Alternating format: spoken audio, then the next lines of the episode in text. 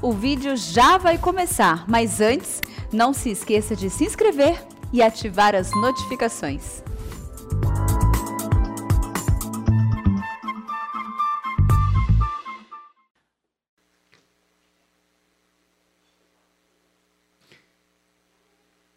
Irmãos queridos, nós vamos abrir a palavra de Deus no Evangelho de Jesus Cristo, conforme o registro de João, no capítulo 14.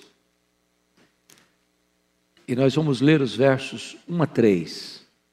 João 14, de 1 a 3.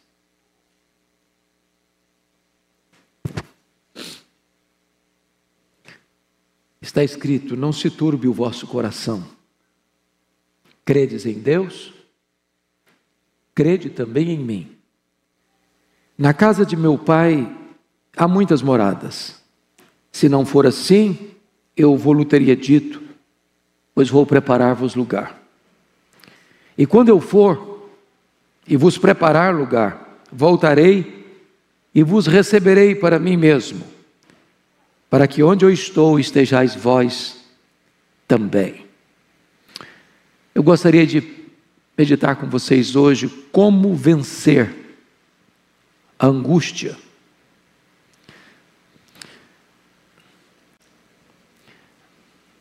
A agenda do mundo hoje lança angústia no nosso coração. Há uma perplexidade entre as nações. Há uma intencionalidade programática para se montar um cerco contra a igreja cristã mundo afora. O cenário é cinzento. As forças do mal se avolumam, orquestram, urdem, tramam ações objetivas para atacar a fé cristã. Você olha o mapa, o cenário, parece que o mal está oprimindo o bem. O engano está afrontando a verdade. A injustiça está gritando com voz altissonante. E a justiça sendo oprimida. Esse cenário é um cenário que traz angústia na alma, dor no coração. E o texto que nós acabamos de ler, reflete esta cena. Porque o panorama é de Jerusalém, apinhada de gente, para uma celebração festiva, que retratava a libertação do povo de Deus de uma amarga escravidão. E ali está o Messias, ali está o Filho de Deus, sendo vítima de uma orquestração das autoridades judaicas. Tramam prendê-lo à traição, resolvem matá-lo depois da festa. Nos bastidores o clima é tenso, é pesado. O Senhor Jesus Cristo não está de modo algum é, sem saber o que está acontecendo nos bastidores. Aliás, ele já havia declarado isso eu vou ser entregue nas mãos dos principais sacerdotes, dos escribas, vão me prender, vão me acusar, vão me condenar, vão me crucificar. E agora está Jesus com seus discípulos, numa espécie de aula da saudade, somente com eles.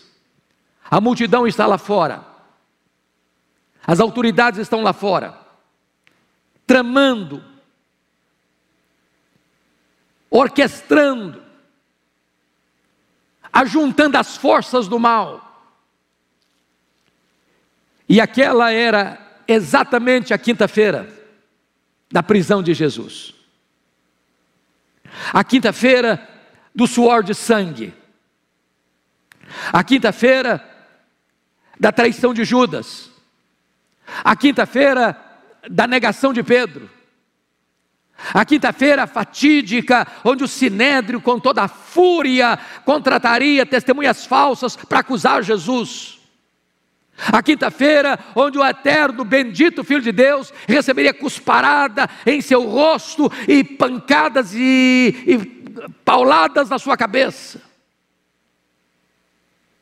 E diz a Bíblia que Jesus está no cenáculo com os seus discípulos, e o coração deles está apertado, a alma deles está gemendo, a situação é assaz adversa, e é nessa conjuntura de aperto, de dor, de angústia, de pesar, de tristeza, é que Jesus traz para eles o remédio eficaz para enfrentar a angústia.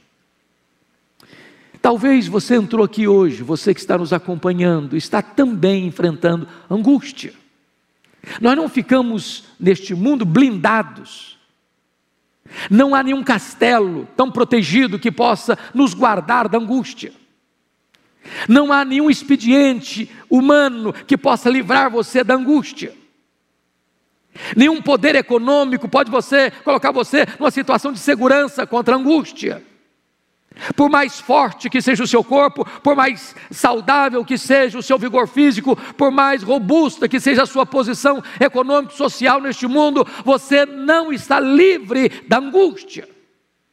Talvez você veio aqui hoje assolado pela angústia, é o medo, é o desespero, é o medo do amanhã, é o medo da doença, é o medo da morte, é o medo da família, enfrentar crises homéricas sem saída, num beco sem saída, e talvez você veio aqui angustiado. Como vencer isso? E o Senhor Jesus Cristo, diante daqueles homens tristes, diz assim: Não se turbe o vosso coração. Essa palavra turbar é agitar. Essa palavra turbar é ficar acuado, é ficar esmagado debaixo do rolo compressor de uma dor implacável, de uma situação que você não administra. E Jesus está dizendo para vocês aqui hoje, para mim e para todos quantos nos acompanham: não se turbe o vosso coração. E Ele nos dá três saídas. Primeiro, como é que você enfrenta angústia? Você enfrenta angústia quando você compreende que Jesus Cristo, o Filho de Deus, é o nosso refúgio, é a nossa fortaleza, e você precisa tirar os olhos de dentro da escuridão da sua vida, de dentro ou das circunstâncias adversas à sua volta e colocar os seus olhos na pessoa bendita de Jesus. Credes em Deus? Crede também em mim. Meus irmãos, sem Jesus nós não atravessamos esse mar revolto, não. Sem Jesus as pessoas naufragam. Sem Jesus as pessoas se desesperam. O mundo está querendo dizer: esqueça Jesus. Isso é religiosismo mofado do passado. Mas sem Ele você não atravessa esse mar encapelado. Põe os seus olhos nele, confia nele. Jesus venceu a morte. Jesus está no trono. Jesus tem as rédeas da história em suas mãos.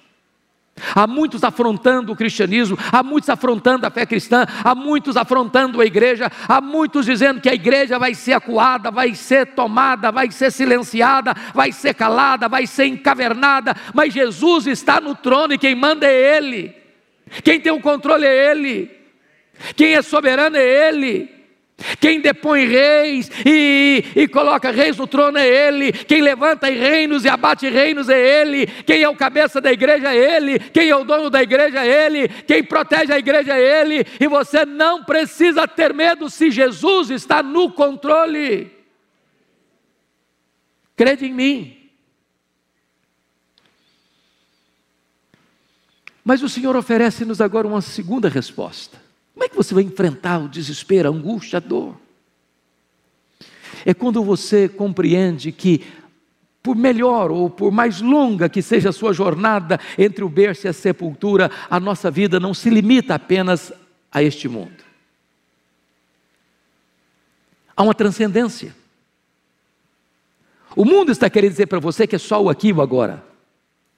O mundo está dizendo para você: beba todas as taças dos prazeres, porque a vida é só essa breve caminhada entre o berço e a sepultura. E a Bíblia está dizendo: não. Jesus diz no verso 2 assim: Na casa de meu pai há muitas moradas. Se não for assim, eu vou teria dito, pois vou preparar-vos lugar, para que onde eu estou estejais vós também.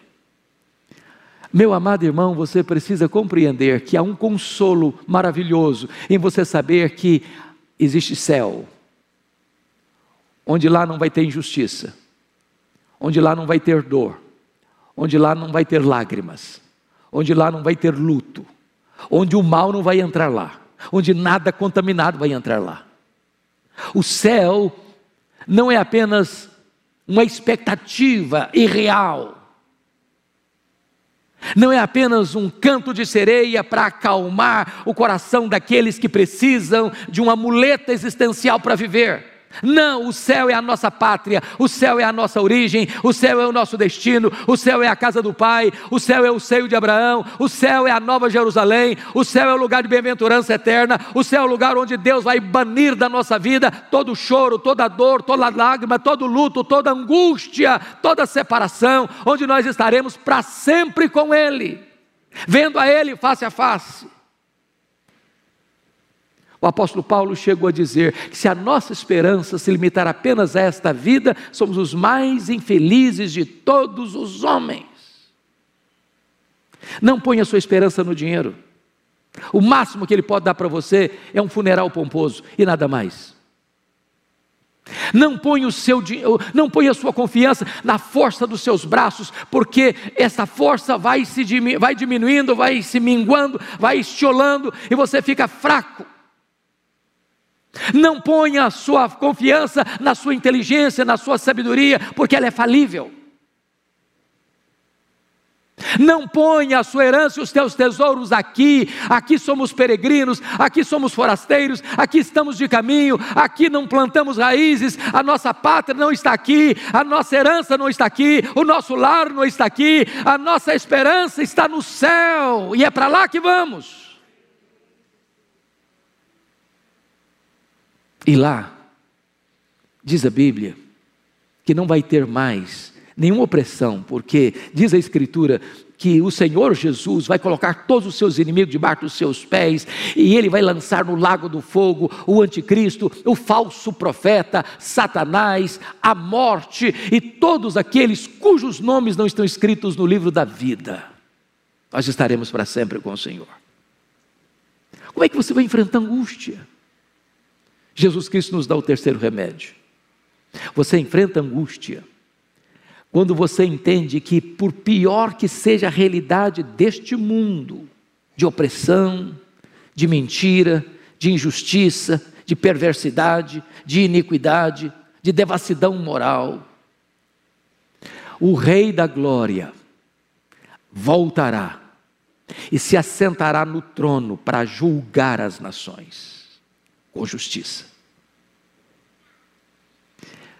Quando você lê os jornais, quando você assiste os noticiários, quando você abre sua internet para saber o que está acontecendo, a sensação que você tem é que a mentira está prevalecendo, está sentada no trono, que a injustiça está sentada no trono. Nós estamos vivendo uma inversão de valores. Não apenas de tolerância ao mal, mas de promoção do mal. Parece que o certo hoje é o errado, o errado é o certo. Parece que você hoje falar que uh, você ama a Bíblia, parece que esse livro é um livro perigoso, proibido.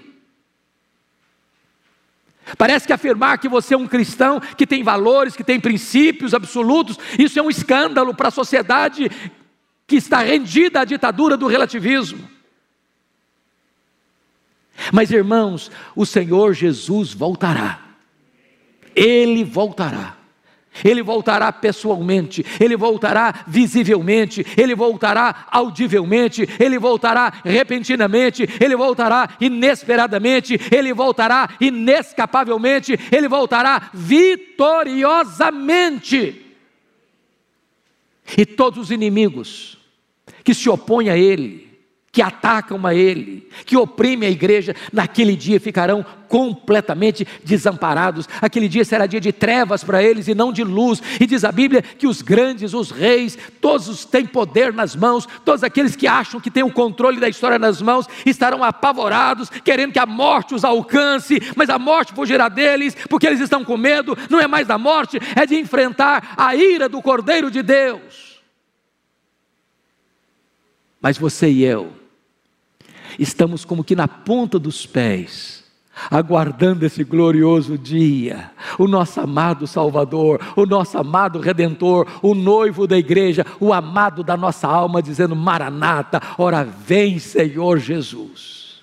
Será dia de luz para nós o dia em que o nosso amado Redentor vai dizer para você e para mim: Vinde, vinde, vinde, benditos de meu Pai, entre na posse do reino que vos está guardado desde a fundação do mundo.